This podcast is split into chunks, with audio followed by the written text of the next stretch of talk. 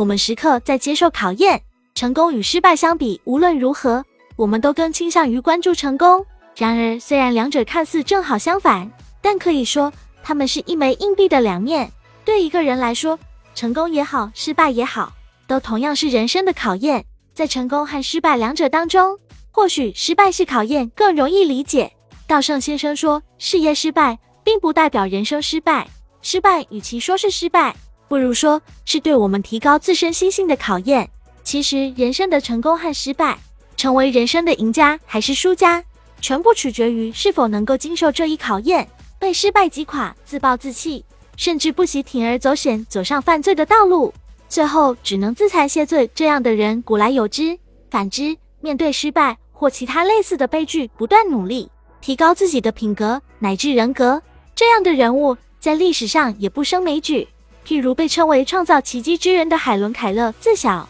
背负目不能视、耳不能闻、口不能言三重苦难，一个人背负这种痛苦，即便怨恨父母、诅咒命运、对人生灰心绝望，也毫不稀奇。但是海伦·凯勒并非如此，他从未怨恨过父母，也没诅咒过命运。他得到了沙利文这一优秀的人生导师的引导，经受了考验，以自己的大爱努力帮助比自己更不幸的人们。身上的三重苦难教会了他利他，像海伦·凯勒这样。即便身处艰难的机遇，也绝不气馁，反而培养出优秀人格的人，才是真正的胜利者。相反，那些事业成功、被人们视为人生赢家的人又如何呢？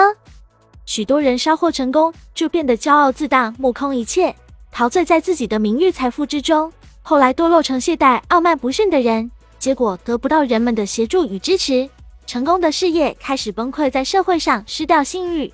然而，也有人以成功为养分，提出更崇高的目标，保持谦虚，不断努力。从这个意义上讲，成功和失败都是考验。我们应该明白，在自己短短的一生中，每当成功或失败，自己的一举手一投足都在接受考验。